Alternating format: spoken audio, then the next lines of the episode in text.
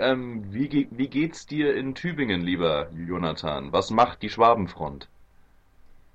Äh, Maultaschen, Häuser bauen, ähm, äh, fragen, warum man denn noch um zwölf zu Hause hockt, muss man denn nicht schaffen.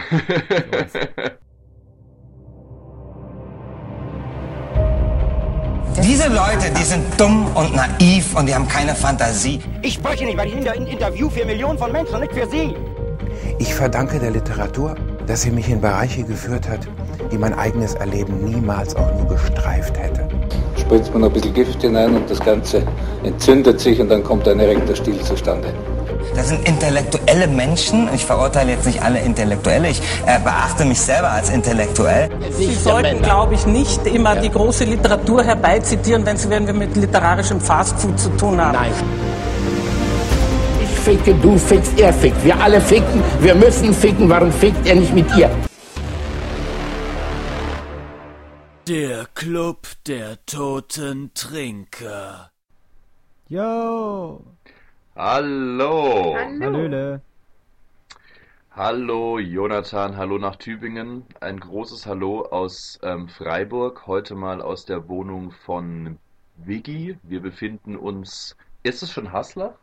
Es ist, glaube ich, schon Haslach, aber es ist fast noch Stühlinger und es ist ein wunderschönes Dachgeschoss. Das stimmt tatsächlich. Es ist tatsächlich eine sehr schöne Wohnung und ich plädiere dafür, dass das Stühlinger ist. Vielen Dank, ich fühle mich geehrt. Mit ganz vielen Teddys wahrscheinlich drumrum, oder? Ja, tatsächlich. Es sind tatsächlich sehr viele Teddys und ein kleines Schweinchen steht hier noch herum. Ähm, Es ist Ja, das dick. habe ich mir gedacht. Ja. ähm, aber ähm, es ist tatsächlich eine sehr gemütliche Wohnung. Ähm, wie, ge wie geht's dir in Tübingen, lieber Jonathan? Was macht die Schwabenfront? Äh, Maultaschen, Häuser bauen, ähm, äh, fragen, warum man denn noch um zwölf zu Hause hockt, muss man denn nicht schaffen. Also quasi same old, same old. Genau, einfach der Standard. Sehr schön. Gut, gut. Ähm, dann würde ich sagen, ähm, wir haben ja gerade schon festgestellt, wir haben heute leider nicht so wahnsinnig viel Zeit. Deswegen ähm, würde ich sagen, steigen wir gleich ein und zwar mit unserem heutigen Werk. Ähm, wie heißt das denn? Be beziehungsweise du, Vicky, hast es ausgesucht. Möchtest du uns kurz sagen, wie das Werk heißt, worum es sich dabei handelt? ja, es handelt sich um das Muschelessen von Birgit van der Beke. Genau, Birgit van der Beke, ähm, das Muschelessen. Ähm, und ähm, Jonathan, wir hatten ja besprochen, ähm, dass wir heute auch ein bisschen über Literaturpreise reden, ne? Ja, Deswegen schlage ich folgendes Szenario vor. Ich werde jetzt den Inhalt rekapitulieren, dann wird Biggie was zur Autorin sagen, dann reden wir so pf, gute 25 bis 30 Minuten über das Buch, dann noch etwa 10 Minuten über Literaturpreis und machen dann eine, eine Abschlussrunde. Wie alles klingt klar das? läuft. Alles Sehr gut. sehr gut. Super. Also, ähm, Birgit van der Beke, das Muschelessen, ist eine 1990 erschienene Erzählung und spielt vordergründig innerhalb von vier Stunden, circa zwischen 6 und 10 Uhr abends, in einer typisch deutschen Kleinfamilie. Mutter, Vater, eine Tochter, ein Sohn. Und die Tochter, die Erzählerin, berichtet von diesem Abend, an dem der Vater, wie so oft, von einer Geschäftsreise zurückkommen soll und an diesem Abend vermutlich befördert von dieser Geschäftsreise zurückkehren wird. Und zu diesem besonderen Anlass gibt es Muscheln. Doch als der Vater um 6 Uhr noch nicht da ist, beginnen Mutter, Sohn und Tochter über den Vater zu reden. Und langsam aber sicher zerbricht die Fassade der heilen Familienwelt und durch den Schwall an Sätzen, der aus der Erzählerin geradezu hervorbricht, kristallisiert sich die Geschichte einer vom Vater unterdrückten und gequälten Familie heraus. Und im Verlauf der vier Stunden, in denen man auf den Vater wartet, traut sich langsam jedes Familienmitglied aus der familiären Erstarrung. Birgit van der Beke. Das Muschelessen. Dass es an diesem Abend zum Essen Muscheln geben sollte, war weder ein Zeichen noch ein Zufall. Ein wenig ungewöhnlich war es, aber es ist natürlich kein Zeichen gewesen. wie wir hinterher manchmal gesagt haben. Es ist ein ungutes Omen gewesen, haben wir hinterher manchmal gesagt, aber das ist es sicherlich nicht gewesen und auch kein Zufall. Gerade an diesem Tag wollten wir Muscheln essen, ausgerechnet an diesem Abend, haben wir gesagt, aber so ist es wiederum auch nicht gewesen. Keinesfalls kann man von Zufall sprechen. Wir haben nachträglich nur versucht, dieses Muschelessen als Zeichen oder als Zufall zu nehmen, weil das, was auf dieses ausgefallene Muschelessen dann folgte, tatsächlich von solcher Ungeheuerlichkeit gewesen ist, dass sich am Ende keiner von uns mehr davon erholt hat. Und schließlich haben wir immer Muscheln gegessen, wenn es etwas Besonderes sein sollte. Und dies ist etwas ganz Besonderes gewesen, allerdings in einem ganz anderen Sinne, als wir es uns vorgestellt haben. Jetzt zur Autorin. Was haben wir zu Birgit van der Beke zu berichten? Ja, also Birgit van der Beke ist am 8. August 1955, äh, 1956 geboren in Dahme-Mark, das ist in Brandenburg. Und äh, die Familie ist Dänemark dann in in den Dänemark? Westen übergesiedelt. Dänemark. In Dänemark. Dafür spricht eigentlich auch der Name, der hört sich etwas nordisch an. Ja, genau. Also ab 1961 ist sie dann aber in Frankfurt aufgewachsen. Da hat sie auch studiert, nämlich Jura, Germanistik und Romanistik.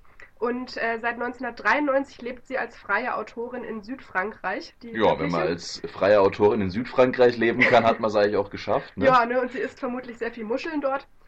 Und ähm, genau, also hat eben das Muschelessen 1990 veröffentlicht, das war ihr Debüt, ähm, wo es schon Parallelen zu ihrer Biografie gab. Also sie ist eben auch äh, aus der DDR geflohen und hat eben dieses Wirtschaftswunder miterlebt und diese Spießigkeit einer Nachkriegsfamilie.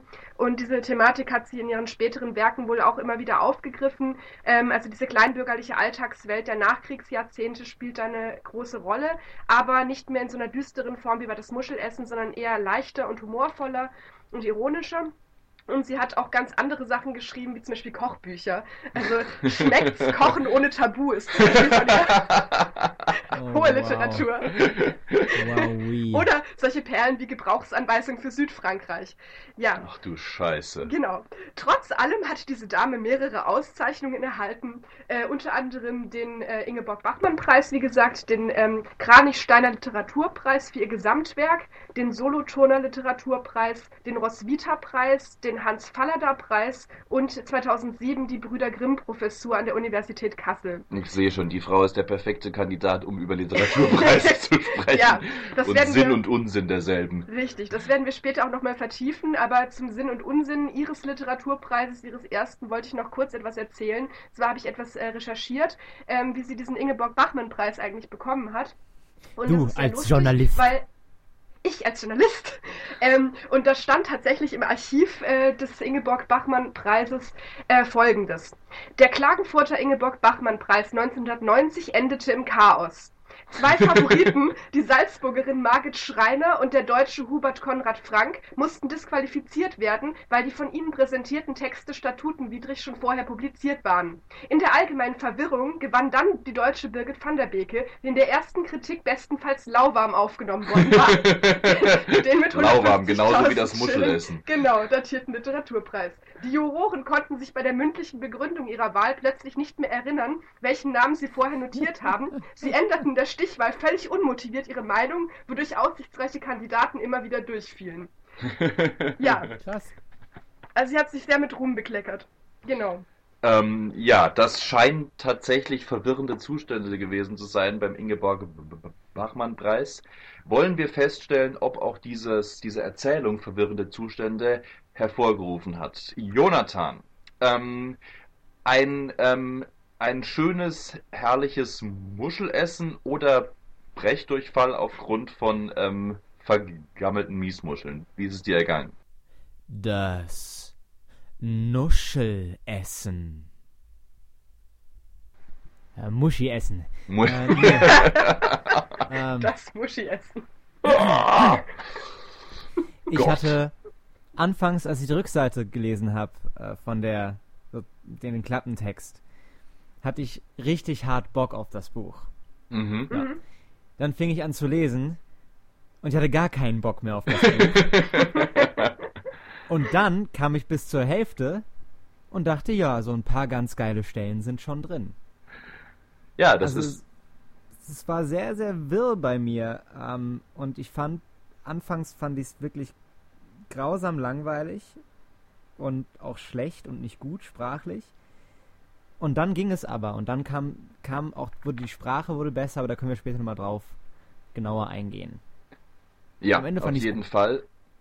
Das ist sehr mhm. schön. Ähm, Vicky, wie hast du es empfunden?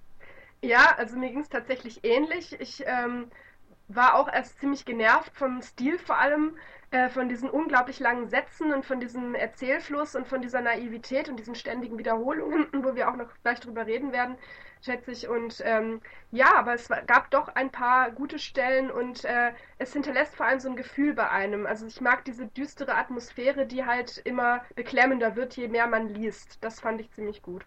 Ja, ähm, ich muss sagen, Jonathan, ist, ich, ich habe mich sehr darüber gefreut, über das, was du gerade gesagt hast, weil es mir exakt genauso ging. Ich habe ähm, den Klappentext gelesen und dachte, super, das könnte was richtig Spannendes werden, so begrenzter Zeitrahmen von vier Stunden und da entwickelt sich ein Gespräch und am Ende ist alles mhm. anders. Das ist eine super Voraussetzung. Dachte auch irgendwie, das könnte ein hervorragendes Theaterstück sein. Ja. Absolut. So allein vom Grundgedanken her. Ja. Ähm, und fing dann an zu lesen und hatte genau den gleichen Effekt wie, wie du. Ich dachte, hä, was ist jetzt, äh, was soll der Blödsinn?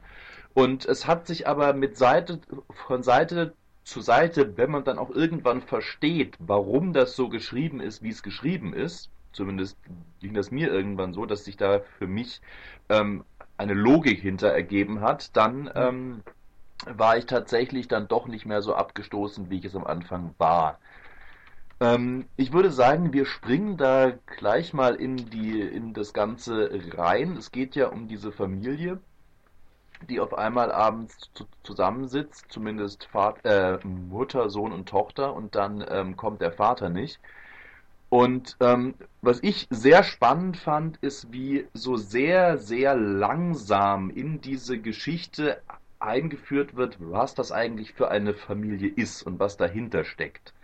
Ähm, mhm. Da so Stück für Stück und auch teilweise sehr subtil wird klar, dass diese heile Familie überhaupt keine ist, weil der Vater ein ziemlich brutaler Vater ist.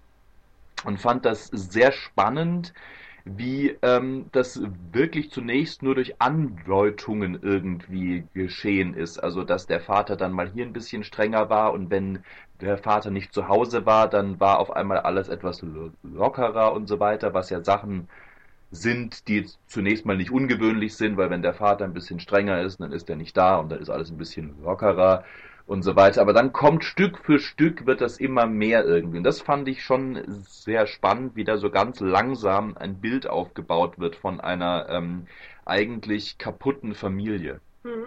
Ja, ich habe mir auch aufgeschrieben, also dass diese Entwicklung der Vaterfigur ja im Prinzip so mehrere Stationen durchläuft. Also ganz am Anfang des Buches ist es so, dass er ja noch fast positiv dargestellt mhm. ist, wird zumindest sehr harmlos und unauffällig, also schon konservativ, aber jetzt nicht ungewöhnlich. Also es ist klar, irgendwie es wird auf seine Essenswünsche eingenommen äh, nach der Dienstreise und so weiter, aber sie redet auch sehr positiv über ihren Vater. So ja, und er ist, ein Aus, er ist außergewöhnlich erfolgreich ähm, im Vortragshalten und hat Charme und Kompetenz und so weiter. Und man denkt auch erst, das wäre wirklich so seine Herausforderung herausstechendste Eigenschaft. Und dann geht es eben weiter. Dann wird klar, er ist total äh, manipulativ und ähm, ja, und ist, er ist sehr unbeliebt. Also eigentlich wünschen sich dann alle, dass er gar nicht mehr wiederkommt. Äh, dann wird klar, dass er die Mutter unterdrückt. Dann wird in dem nächsten Schritt klar, dass er mit Geld nicht umgehen kann. Also es kommen immer mehr schlechte Eigenschaften mhm. vom Vater durch. Und am Schluss ist eben ganz, also diese, diese brutale und gewalttätige und kaltherzige Seite ja. wird also eben ausformuliert.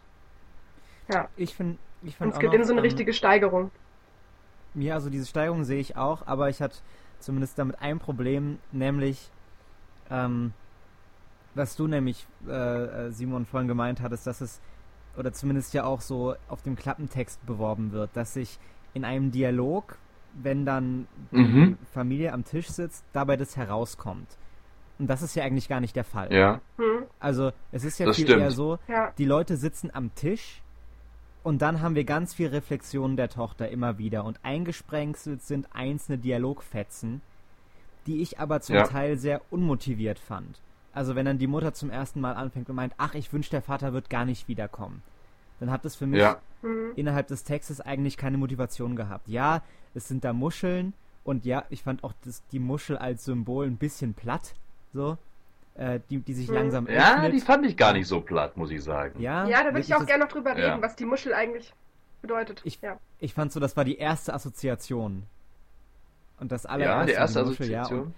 Und, und d- das passt schon, weil die Muschel sich langsam öffnet und das, äh, äh, kann, man kann sie auch wieder zum Schließen bringen und äh, sie stirbt und was weiß ich alles, ja. Ja. Ähm, und sie wird schlecht und wird toxisch. Und das, das passt alles, aber ich fand jetzt nicht so, ni- nicht so gerissen. Naja, was ich ja Ja. eigentlich sagen wo wollte, war dann, ähm, dass es ja keine Dialogform tatsächlich ist, was wie du auch gesagt hast, im ersten Ja. Augenblick denkt man sich, wow, ein Theaterstück, bei dem man gar nicht weiß, was ist los. Ja. Und die Leute werfen sich so langsam die Dialogfetzen zu und dann wird es immer krasser und dann kommt wirklich die Wahrheit ans Licht. Aber das war nicht Ja. so und ich fand es auch schon am Anfang eigentlich sehr stark, dass klar ist, dass es ein Arschlochvater ist. Und ich fand das gar nicht so subtil eingeführt. Und natürlich wird es krass und es steigert sich. Aber das ist am Anfang eigentlich schon sehr klar, dass das sehr konservativ ist und äh, bis hin zum eigentlich Unterdrückerischen geht. Und ich glaube, ja, also ich fand das eigentlich gar nicht so subtil. Naja, subtil in dem Sinne vielleicht nicht direkt, aber ich möchte kurz nochmal auf das Gespräch, auf das Gespräch-Ding eingehen, weil das, was ja eigentlich stattfindet, ist ja ein, ein, ein Monolog der Erzählerin. Ja. ähm, die eigentlich nur immer wiedergibt und, und quasi in einem Wortschwall, also vielleicht müssen wir auch darauf erstmal kurz eingehen, dass die Sätze wirklich, es sind riesige Sätze, zum Teil nur zwei pro Seite oder auch nur einer pro Seite, unheimlich viele Nebensätze, alles wiederholt sich ständig und man hat fast das Gefühl, die Erzählerin kann gar nicht schnell genug Mhm. ähm, berichten, was sie über die Familie erzählen will. Und es ist, es hat eine sehr große Mündlichkeit, also es ist sehr nah an mündlicher Sprache mit Inversionen und mit ähm, kleinen Partikelbegriffen und so weiter, also unheimlich nah am mündlichen. Und es, es, es gibt tatsächlich kein Gespräch. Also das ist tatsächlich auch etwas, was ich, ähm, was man nicht dem Buch vorwerfen kann, aber Nee, was nee. man sozusagen dem Klappentext vorwerfen kann, dass, Absolut. äh, dass er eben etwas ähm, vorgibt, ähm, gibt, was nicht da ist. Aber ähm, zu dem Vater, ich meine, das Buch ist 1990 erschienen, ähm, sagen wir, wir parallelisieren, parallelisieren das ein bisschen mit der Biografie von der Autorin, liegt insofern nahe, dass auch diese Familie, das sollte man vielleicht noch erwähnen, auch aus der DDR geflohen ist. Und anhand der ähm, Fußballer, die darin genannt werden, kann man das auch ungefähr zeitlich eingrenzen. Also das muss so in den ähm, frühen 70er Jahren spielen, Mhm. 70er, Mitte der 70er. Das heißt, wenn man da ansetzt, ist jetzt ein konservativer, ähm, patriarchalischer Vater ist nichts Ungewöhnliches. Wo es dann ungewöhnlich und hart wird, ist dann, wenn man tatsächlich sieht, wie sich das immer mehr steigert, also bis zu dem Punkt hin, wo offensichtlich wird, dass er seiner Familie gegenüber gewalttätig wird. Ähm, und ich hatte so ein bisschen das Gefühl, was hier gemacht wird, ist, es wird ähm, die bundesrepublikanische Kleinfamilie, so wirklich Vater, Mutter, Sohn, Tochter in einer Wohnung, da gibt es den großen Wohnzimmerschrank in der Ecke. Ich weiß nicht, ob ihr das von euren Großeltern kennt, aber diese Schrankwände, Hm. Jonathan? Äh, Kennst du nee, das? nicht so richtig, aber ich kann es mir, glaube ich, so vorstellen. diese Altholzschrankwände und dann am Wochenende gibt's am Sonntag Sportschau. Der Vater ist höherer Angestellter, man geht in klassische Konzerte, Fußball spielt eine wichtige Rolle. Es gibt Sonntagsbraten. es gibt Sonntagsbraten, im Sommer fährt man im Urlaub in den Süden, Anstand und Ordnung, Familienwerte und am Samstag wirds Auto geputzt. Das ist so ähm, die bundesrepublikanische Kleinfamilie in ähm, par excellence. Das schreit geradezu ähm, Ludwig Erhard, Konrad Adenauer, ähm, Helmut Kohl und so weiter. Und das Ja. alles wird in diesem, in die, auf diesen 100 Seiten zerrupft. Also ich finde, es geht ja noch weiter eigentlich, es hat ja noch eine Ebene. Ähm, nämlich, wa was ich eigentlich fand, ist, dass das äh, Parallelen auch in dieser Kleinfamilie hin zum äh, DDR-Staat gemacht Mhm. werden. Hm. Du hast hast den- Wikipedia-Artikel gelesen, ne? Nee, hab ich nicht. ah, cool. Ah, oh, wow. gut. Okay, okay. Stand das Ja, da drin? Dann bin weiter. ich gut. Ja. Ja, Du bist echt gut. da bist du wirklich gut. Nämlich einfach.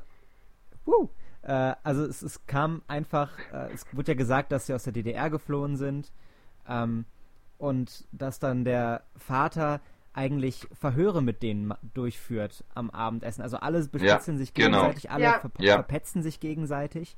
Und das war dann einfach schon eine sehr starke Parallele. Vielleicht Ja. auch ein bisschen, bisschen dann dick aufgetragen, aber auch, dass der Vater dann immer so, ich, ich habe noch so ein bisschen rausgelesen, dass man, wenn man das auf die, so eine gesellschaftliche Ebene hebt, der Vater auch als so ähm, eigentlich Primat der, der Rationalität gelten kann und die Mutter eher so als das Musische, Mhm. obwohl das ja auch wieder im Verlauf des Textes dann so ein bisschen dekonstruiert wird. Aber die Mutter darf nicht für sich selbst Musik machen, sondern nur dann, wenn es irgendwie zweckmäßig ist Ja. oder so und für die Erziehung der Kinder und dass halt da Mhm. so eine äh, gesellschaftliche Einschränkung der Kunst auch thematisiert wird. Noch dazu. Ja, auf Mhm. jeden Fall.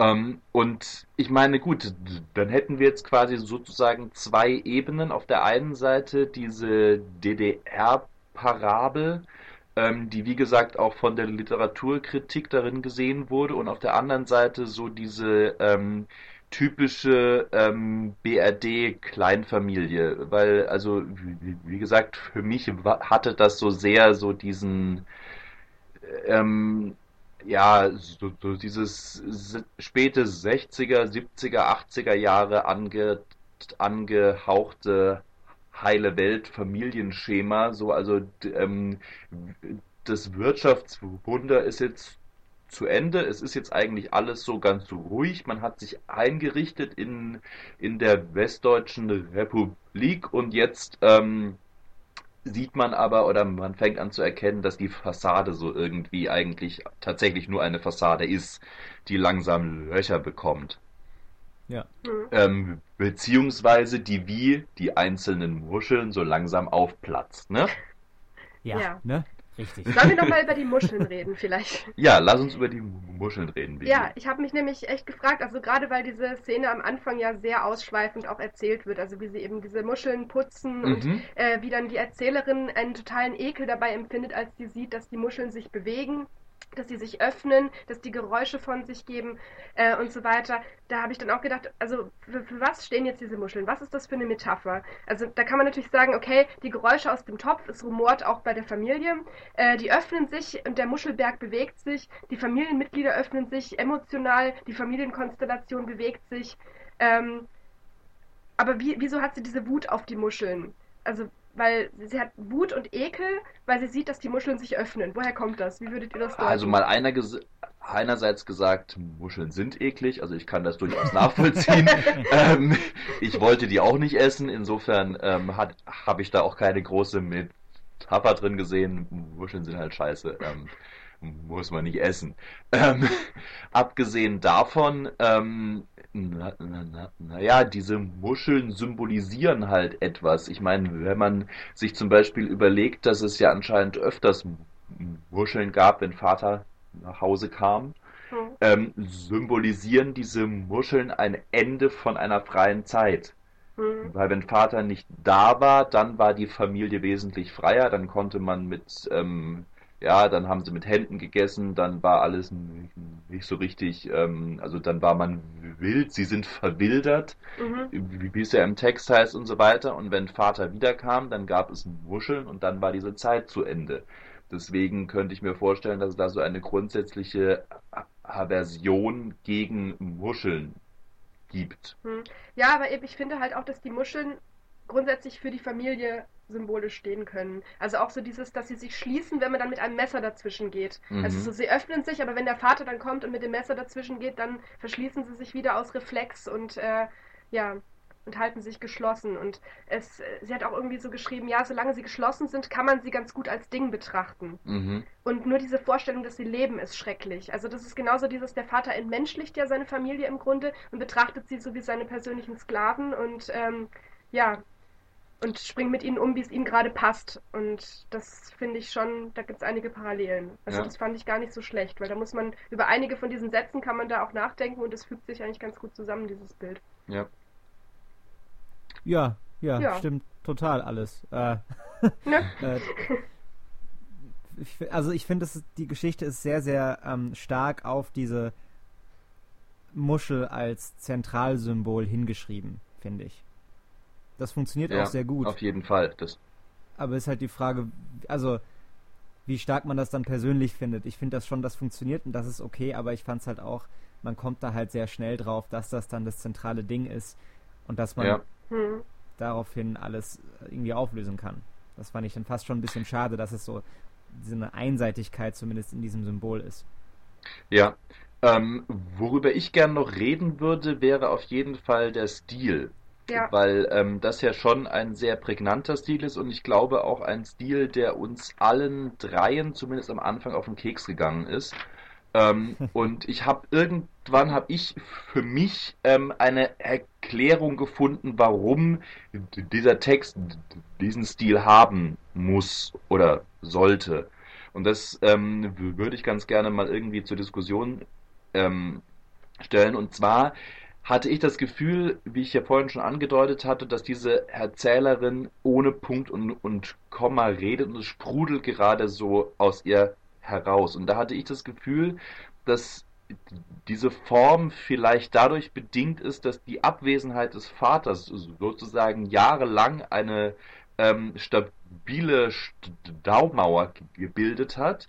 Und in dem Moment, wo der Vater nicht mehr da ist, wo der nicht kommt, da zerbricht diese Staumauer und quasi diese ganzen aufgestauten Wa- Wassermassen, die brechen jetzt auf einmal raus und sie kann gar nicht schnell genug davon berichten, was sozusagen hinter dieser Fassade die ganze Zeit ähm, geschehen ist. Und so habe ich ähm, oder so konnte ich mir diesen Stil erklären.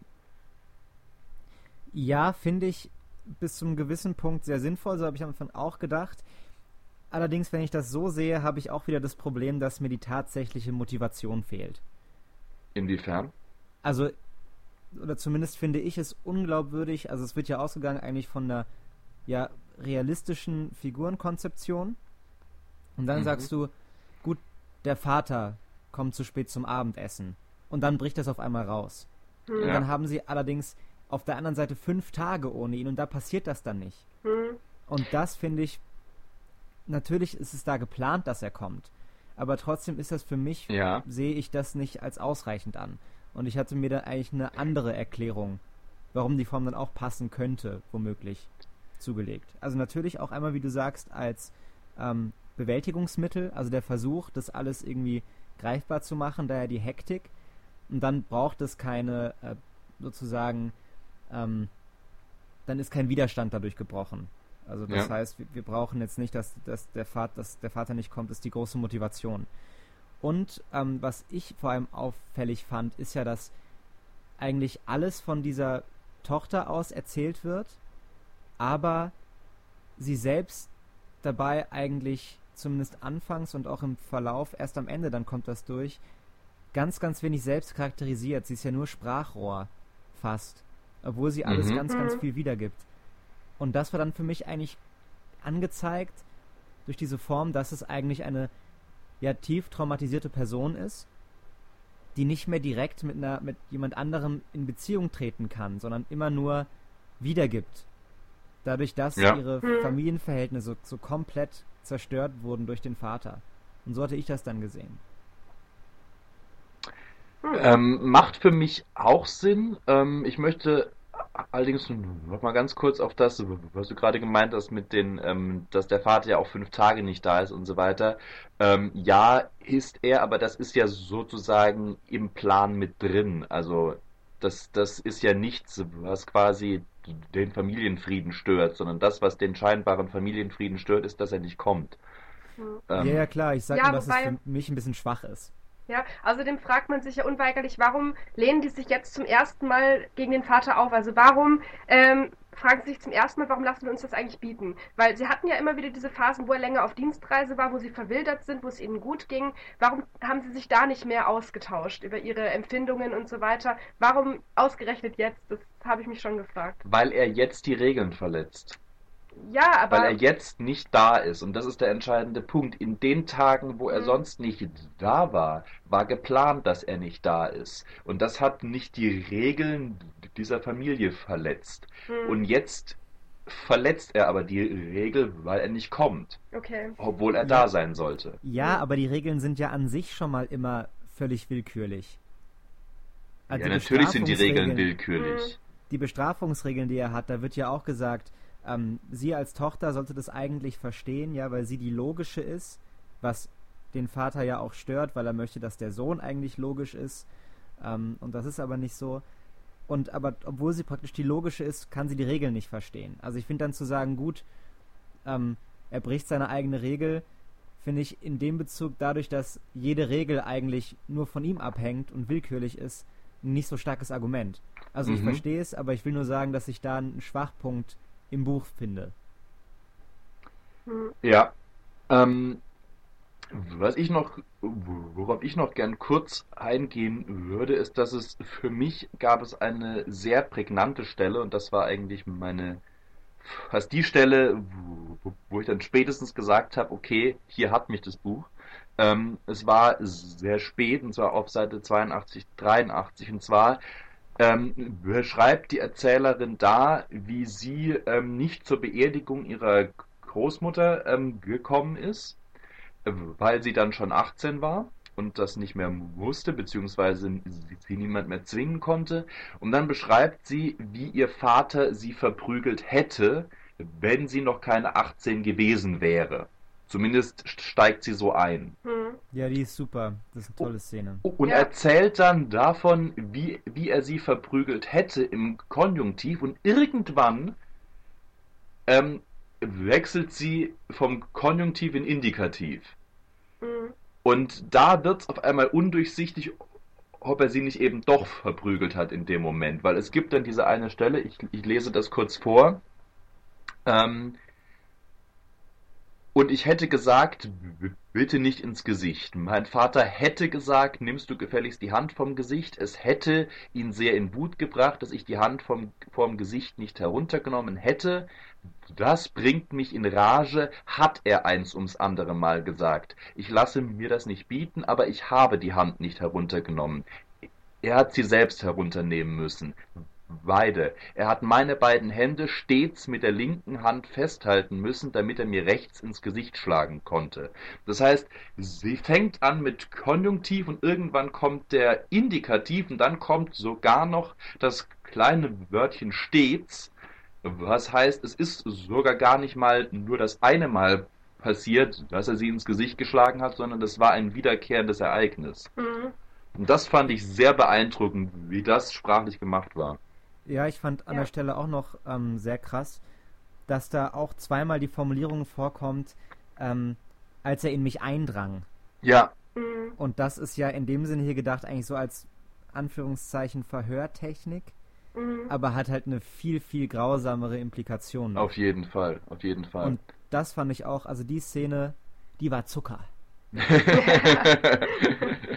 Ja, was ich auch ähm, beim Stil grundsätzlich immer wieder ganz gut fand, waren diese, diese Formulierungen des Vaters, die indirekt durch sie wiedergegeben wurden. Also wo man irgendwie dann so gedacht hat, okay, das ist vielleicht diese Gehirnwäsche äh, durch die jahrelange Behandlung des Vaters und so weiter. Und zwischen den Zeilen versteht man aber, was wirklich los war. Also zum Beispiel irgendwie auf Seite 30, äh, wo es dann heißt, also wo es um die Schwangerschaft der Mutter geht, was ein dörflicher Skandal war.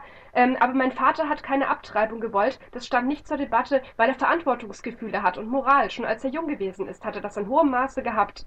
Und da mussten sie eben zusammenhalten und so mhm. weiter und so fort. Also so dieses, ähm, das tut irgendwie weh, wenn man das liest. Ja.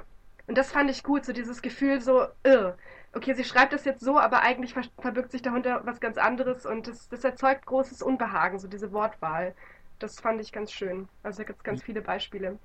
Ja, ich fand auch, also gerade noch ein Beispiel dazu, wie ja auch die Tochter, das ist ja eigentlich alles Rollenprosa von dieser Tochter, mhm. ähm, das eigentlich anzeigt, dass sie selbst eigentlich so ein Spannungsverhältnis, so ein ganz Ungesundes zu dem Vater hat, weil sie Mhm. ihm ja eigentlich nie wirklich widerspricht. Es sind immer nur ganz kleine Rebellionen eigentlich, die sie macht oder formuliert. Aber sie bleibt immer in der Sprache des Vaters drin. Also sie sagt ja auch, ah, sie hat sowas Uncharmantes, was der Vater immer gesagt hat. Hm. Ja. Und sie sei ja so hässlich wie ein Affe. Ja. Und das, obwohl er immer so charmant sei. Und das Ja. ist, ja, das ist sehr krass, aber das hat mir auch sehr gut gefallen, dass gezeigt wird. Sie ist in diesem Denkmuster, was sie richtig eingeprügelt bekommen hat. Da ist sie drin und kommt da nicht raus. Genau, Mhm. ja. Mhm. Auf der anderen Seite wollte ich noch sagen zu der Figur oder generell zu den Figuren. Wie fandet ihr den denn? Also ich fand die sehr stereotyp und teilweise unglaubwürdig.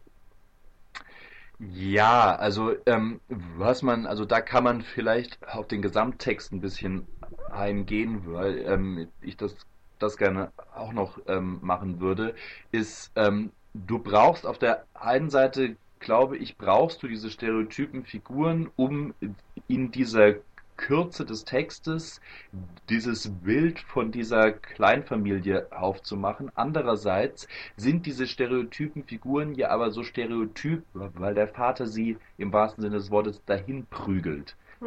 Also die Mutter, die am Sonntag den Sonntagsbraten macht, die putzt, die sich abrackert für die Familie und so weiter. Der Vater, der höherer Angestellter ist, der ähm, jetzt ähm, befördert werden soll. Die Tochter, die an sich musisch ist, die es aber nicht ausleben darf und so weiter. Und, und, das, und das sind ja alles Stereotype, weil der Vater will, Ja, dass es diesen Stereotypen folgt. das meine ich aber gar nicht. Also ich meine jetzt gar nicht mit diesen, äh, mit dieser Kleinfamilie und so weiter, sondern ich meine wirklich die, die konkreten Charakterzüge. Also das ist wirklich sehr, ähm, also so, ah, dieses, dass der, der Bruder eigentlich mehr wie ein Mädchen ist und sie ist eigentlich mehr wie ein Junge. Das ist mir zum Beispiel zu platt irgendwie. So dieses, es muss unbedingt sein, dass die halt genau andersrum sind, wie man es erwartet. Und das dann aber hundertprozentig. Oder die Mutter, die halt das Gefühlswesen ist und unvernünftig und Musik, Musik mag und so weiter und äh, aber irgendwie praktisch veranlagt ist und nicht das Vernunftwesen ist. Das ist alles zu einseitig. Ich Ja, obwohl, obwohl das ist ja alles schon wieder die Perspektive vom Vater, der das da drauf schraubt. Er sagt ja, die Mutter, die ist das, das unlogische, dumme Wesen, das nur fühlen kann. Und äh, der Sohn ist nicht wie ich, also ist er ein verweichlichtes Mädchen. Ja. Okay. Das würde ich schon aufpassen. Aber ich dachte auch am Mhm. Anfang, ähm, konnte ich meine Augen physisch nicht mehr weiter zurückrollen, weil ich so dachte, boah, so viel Klischee. Ja. Aber ich fand es dann auch, als sie dann im Text sich ja auch immer weiter geöffnet haben, dass ich dann irgendwann dachte, ja, vielleicht braucht es das Klischee am Anfang auch, Hm. weil sie ja eben gerade noch die die Muschelmetapher, ne, ha, Ja. verschlossen sind. Ja. Ja. Also das sich öffnen, dafür mussten sie am Anfang Klischee sein. Hm. Ja, und eben auch, und das ist, und das ist tatsächlich, und da, jetzt können wir vielleicht, um, um diese ganze ähm, Diskussion ein bisschen zum Abschluss zu bringen, ähm, mal noch darauf kommen, was ich so ein bisschen schwierig fand an diesem ganzen Buch, Mhm. ist, dass ähm, es ist ja offensichtlich ähm, eine Parabel in gewisser Weise auf, auf mehreren Ebenen so, sozusagen. Das heißt, wir haben auf der einen Seite das, was du vorhin meintest, die Jonathan, diese DDR-Parallelen, dann eben dieses Zerbrechen einer heilen Familienwelt oder auch das Zerbrechen dieser heilen DDR, BRD-Familienwelt Genossen, die heile DDR-Welt. die heile DDR-Welt ähm, und so weiter. Also und und das ist ist ja so ein bisschen das Problem an so Parabeltexten, die einen, die etwas aussagen wollen, die etwas eben darstellen wollen wie eine Parabel, dass sie eben sozusagen ähm, durch Stereotype einen Punkt treffen müssen, um das eben mit dem Gegenüber, also mit dem Referenzpunkt zu parallelisieren. Und deswegen ist das Ganze eben auch doch etwas stereotyp aufgebaut wahrscheinlich und stereotyp ähm, k- konstruiert. Ja, und deshalb ist auch die Vaterfigur eben so krass überzeichnet, Ja. weil ähm, es ist ja wirklich so, dass es, der verkörpert ja alles, was man an einem Vater potenziell hassen könnte. Also es ist ja nicht nur die Brutalität, er hat ja wirklich äh, tausende von schlechten Eigenschaften, ähm, die da in eine Figur zusammen ähm, fließen und das ist halt dadurch unglaubwürdig, weil man irgendwie, ja, ich weiß nicht. Also ich, ich finde, dadurch verliert es Ja. für mich an Realismus, aber das ist vielleicht halt gerade das, was die Autorin wollte für diese Erzählung. Von daher ist es okay. Ja. Ja. Ähm, also es gäbe noch eine Sache, die man Mhm. kurz anschneiden könnte. Allerdings ähm, habe ich die jetzt als nicht so prägnant empfunden, dass man das hier irgendwie weiter tun muss. Mir ist irgendwann aufgefallen, ähm, sie konnte, ähm, die Autorin konnte die Bildungshuberei nicht ganz lassen und hat irgendwo die Buddenbrooks, Efi Briest und Medea Mhm. Oh untergebracht. Gott, ja. Wo ich dann so dachte, ja, ich sehe die Parallele zu Effi Briest. Mhm. Ich verstehe, was du hier mit Medea willst, aber nötig wäre es nicht gewesen. Vor allem auf den letzten fünf Seiten. Ja, das ist so, das musstest war- ja, du jetzt auf ja. Teufel komm raus, auf den letzten fünf Seiten diese ganzen Sachen anreißen? Hättest du das nicht vielleicht ein bisschen subtiler Ja, mal mit genau. drin einstreuen können, so Ja. dass es nicht gleich sofort mit dem Holzhammer. Ja, Also ja, ich fand es das unnötig. war so das, äh, was ich mir ziemlich genau auch gedacht habe, Biggie. Ja. Mhm. Ja, aber Gen Genossen, das könnte ja auch einfach sein, dass es so ein Individualisierungsversuch war. Also, Ach so, ja. Äh, also dass in den letzten paar Metern, wenn sie praktisch die äh, Muscheln offen sind, äh, dass da eben guck mal, hey, sie liest gerne und äh, sie, sie versteht, sie ist da mittendrin und sie weiß Ja. das alles und es ist auch ein Bildungsbürgertum, aber ja, es hätte nicht so richtig gebraucht und ich dachte Ja. dann auch manchmal, ja, jetzt die letzten paar Seiten, wir haben verstanden, du kennst Schubert-Lieder und ja, es genau. ist okay. Ja. Mhm. Mich hat es übrigens sehr an Tristan erinnert. Ich weiß nicht, wie es euch ging, an die Gabriele Ja. Eckhoff, die nicht musizieren darf und so weiter. ja, ein bisschen tatsächlich. Ja. Gut, ähm, sollen wir zur Bewertung kommen? Also zur. Äh, erst noch die Lieblingszitate, oder? Ach. Dachte ich, machen wir doch Ach so, ja. Ach so, ja. Mhm, Mhm. Natürlich. Ähm, dann fange ich mal an. Ich habe es gerade vor mir liegen.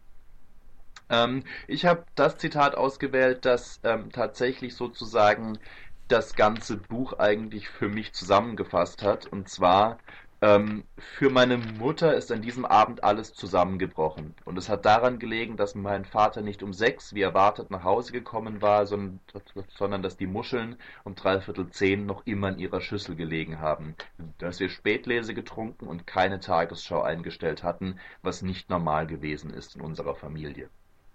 Was ich an diesem Satz so schön fand, war, dass mit zwei ähm, Sätz, äh, ähm, mit zwei Beispielen diese heile Welt ähm, zerstört wird. Wir haben Spätlese getrunken und es gab keine Tagesschau und das reicht sozusagen. Das ist Grund genug, damit ähm, jetzt angefangen wird, an dieser Familie zu kratzen. Das fand ich sehr bezeichnend. Mhm.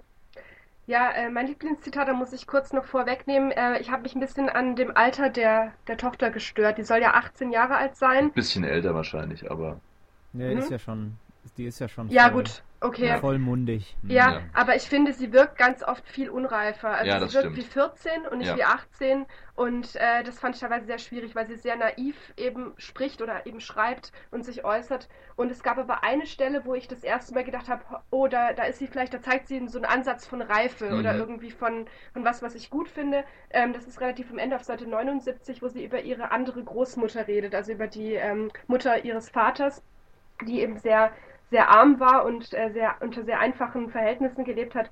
Und äh, da ist dieser Satz, ähm, ich habe immer gefunden, dass meine Großmutter nicht eine einfache Frau, sondern vielmehr eine außergewöhnliche Frau gewesen ist, weil sie es fertiggebracht hat, nichts zu machen, während alle anderen immer zu irgendetwas gemacht haben.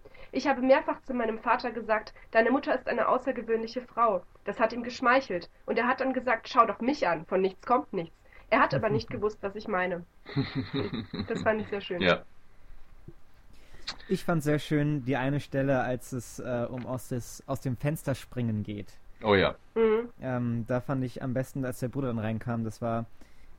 Mein Bruder hat auch immer überlegt, was man sich bricht, wenn man vom ersten Stock aus dem Fenster springt, hat an dem Abend gesagt. Er hat gesagt, wenn ich in einem geschlossenen Raum bin, zieht es mich immer zum Fenster. Unwiderstehlich ziehen mich Fenster an in geschlossenen Räumen. Immer habe ich Lust, aus dem Fenster zu springen. Ich bin richtig süchtig danach.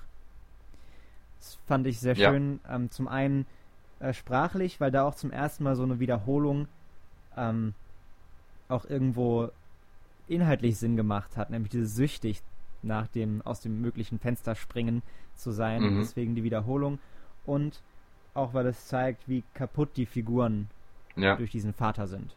auf jeden Fall. Mhm. Gut, dann würde ich sagen, kommen wir zur Bewertungsrunde. Noch eine Sache, wir, wir Ja. haben jetzt gar nicht gesagt, wie es endet, ne? Ist das jetzt. Sollen wir Ach das so. machen? Nein, das würde ich tatsächlich gar nicht tun. Weil es tatsächlich nicht wichtig. Oder doch, ich komme eigentlich aufs Ende in meiner Bewertung. Ja, dann, Ja, dann. ja, dann mach's bei der Bewertung, ne? Das ist ja, also. Okay, Mhm. ja gut. Ähm, Ja. Dann fange ich mal an. Und zwar, ähm, also für mich ist das ein typischer Text der späten 80er und frühen 90er Jahre, aufgeladen mit Nachkriegsgeschichte, deutsch-deutscher Trennungsgeschichte und, und es ist so ein bisschen der typische Text der ersten Schriftstellergeneration, die komplett im geteilten Deutschland aufgewachsen ist und dann in den und dann Mitte der 80er Jahre angefangen hat ähm, zu schreiben. Sie hat diesen ähm, scheinbar gesellschaftlichen Frieden der 70er, 80er Jahre miterlebt.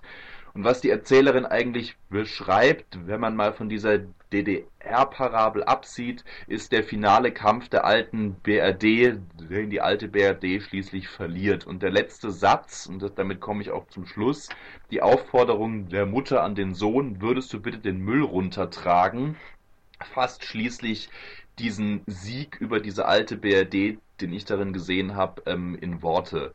Und, Was ähm, ist denn im Müll, musst du kurz noch sagen, für die Hörer da draußen. Was ist denn im Die Müll? Muscheln sind im Müll. Aha! So Ha! Die Muscheln! Ja, natürlich. Die Muscheln sind im Müll und jetzt werden die Muscheln mit dem Müll nach unten getragen.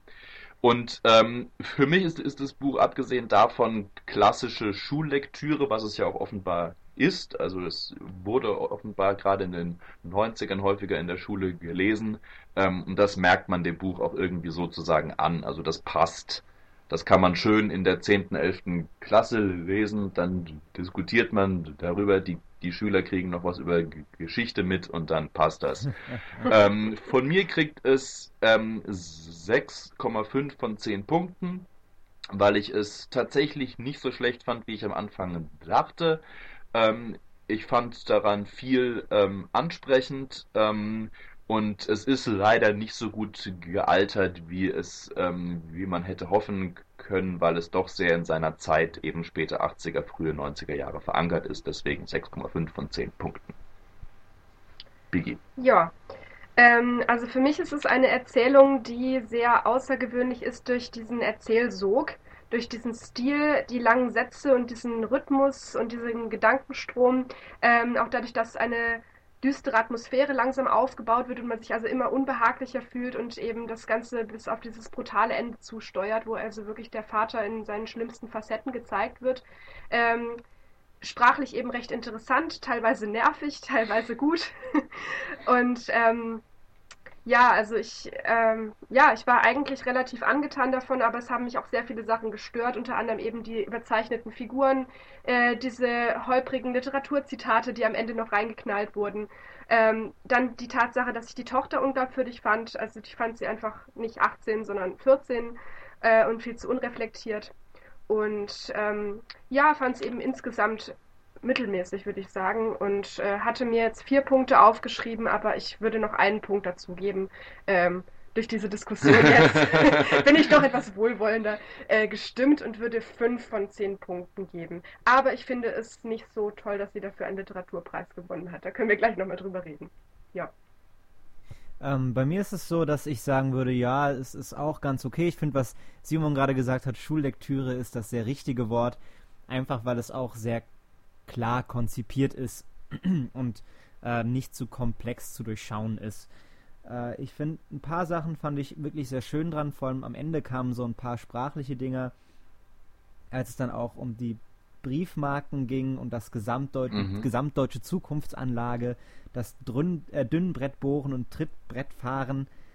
Ähm, da fand ich, wirkte der Stil dann endlich mal, also was sie versucht hatte, glaube ich, zu schreiben, hat da funktioniert. Das hat am Anfang für mich gar nicht geklappt.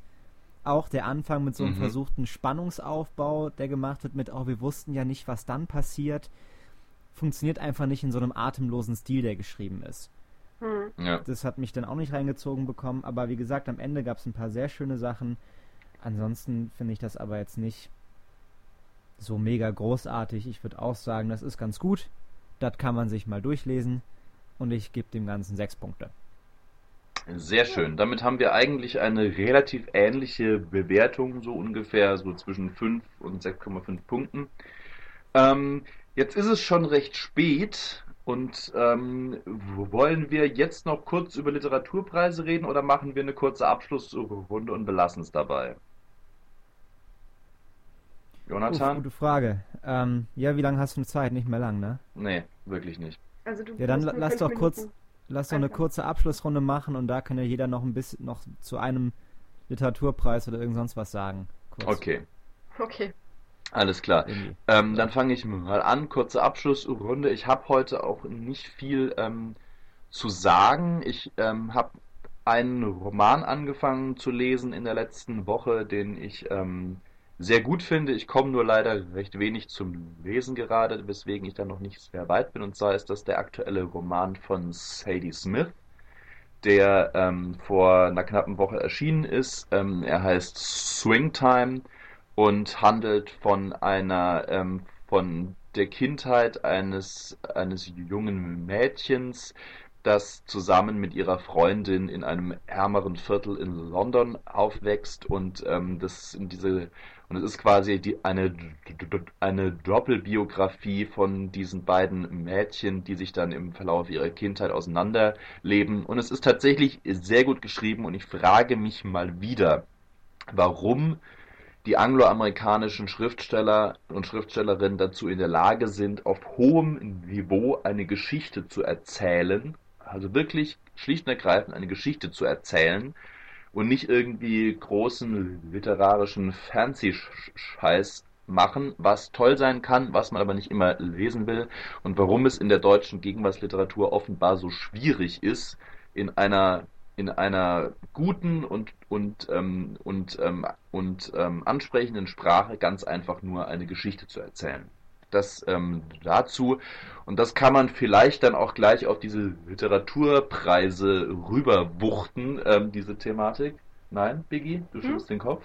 Äh, ich wuchte mal zu Joni rüber. Ich wuchte mal zu Joni rüber. Joni. Ah, gut, äh, danke. Gerne. Ähm, ich habe, was mich so beschäftigt, alkoholisch war ich neulich, also ich war auf einer Vernissage in Konstanz. Ich habe da eine Rede gehalten zur Eröffnung der Vernissage. Monsieur hält jetzt Reden auf Vernissage. Gab es Häppchen? Es, ga, es gab Häppchen und es gab Alkohol, alles umsonst. Haha. Ich habe mich einmal durch die Alkoholkarte Ah, getrunken. Geil. Schön. Ja, das war super. Der nächste Tag war nett. Scheiße. War okay. ähm, das hat mich alkoholisch beschäftigt. Alles nämlich.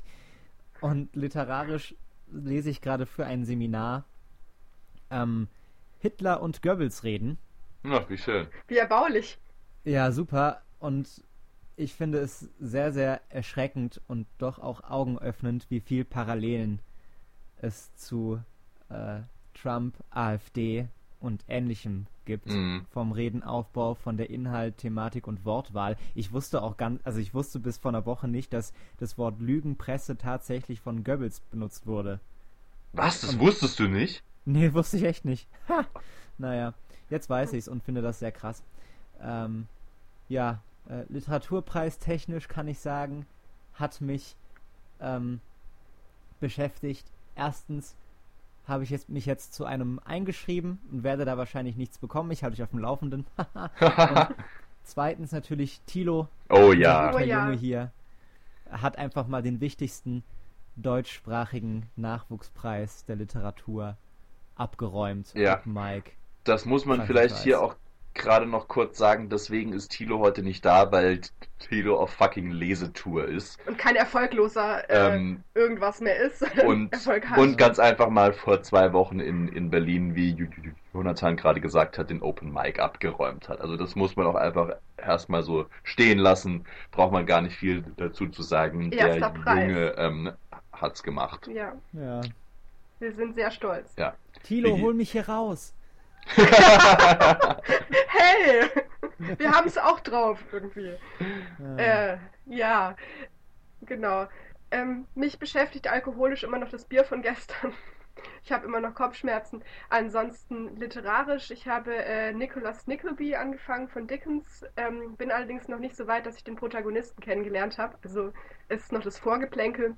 Gefällt mir aber ganz gut, weil es eben ja so einen langsamen Erzählrhythmus hat und das finde ich schön, dass sich ein Buch irgendwie Zeit nimmt, ähm, auch irgendwie auf den Großvater einzugehen, auf den Vater, äh, bevor es dann zur eigentlichen Handlung kommt. Ähm, ja, Mich nervt sowas immer. echt? Gerade so an so kalten Winterabenden, wo man sich ins Bett kuschelt und in Ruhe lesen möchte, Da darf das ruhig alles ein bisschen langsamer Ja gut, angehen. aber stattdessen könntest du auch Bier trinken. Ja. Ich könnte auch lesen und Bier trinken. Im Bett. Okay. Aber dann verschwimmen irgendwann die Buchstaben. Das stimmt. Ähm, Ja. ja gut. Ähm, ja, ich glaube, wir müssen das Ganze jetzt hier ähm, zu einem Ende bringen, weil ich los muss. Ähm, es lässt sich leider nicht anders machen. Schade. Ähm, aber ja, kurz und nichtsdestotrotz knackig, ne? fand Ja. ich, war das eine sehr ähm, ertragreiche Diskussion. Hm, gute Muschelernte. Ja, absolut. Ähm, Gute Muschi-Ernte. gute Muschi-Ernte. Und mit diesen Worten von Jonathan verabschieden wir uns für die diesmalige Folge des Clubs der Toten Trinker. Wenn ihr Anregungen, Kritik, ähm, Hassmails, ähm, Liebesgeständnisse, sonstiges habt, schreibt uns entweder auf Facebook oder unter totetrinker.gmail.com. Wir freuen uns über Zuschriften. Ähm, es verabschieden sich Biggie. Jonathan! und Simon. Bis zum nächsten Mal. Tschüssi. Ciao.